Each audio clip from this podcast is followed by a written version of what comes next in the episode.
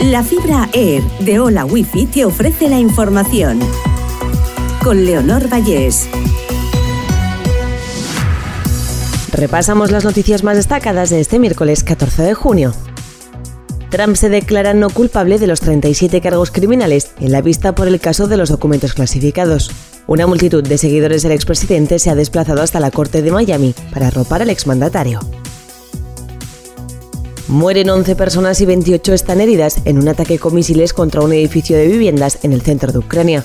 El ataque ha tenido lugar en la ciudad natal del presidente Zelensky. La cifra de desplazados forzosos registra su mayor aumento de la historia y roza los 110 millones en 2022.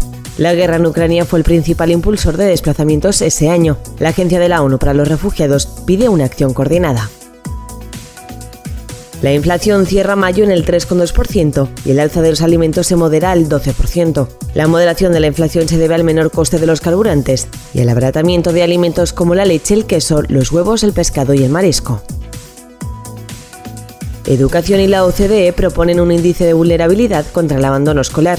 Servirá para identificar y asignar recursos adicionales a los centros educativos más vulnerables. En España se situó en el 13,9% en 2022, frente al 9,3% del conjunto de la Unión Europea.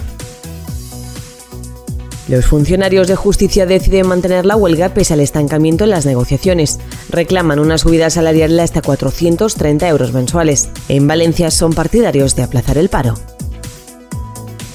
PP y Vox llegan a un acuerdo de gobierno de coalición en la comunidad valenciana. Vox reubicará a su candidato Carlos Flores como número uno al Congreso por Valencia, ante la línea roja del PP a negociar con él, dada su condena hace 20 años por violencia machista. A cambio, Vox ha logrado la presidencia de las Cortes Valencianas.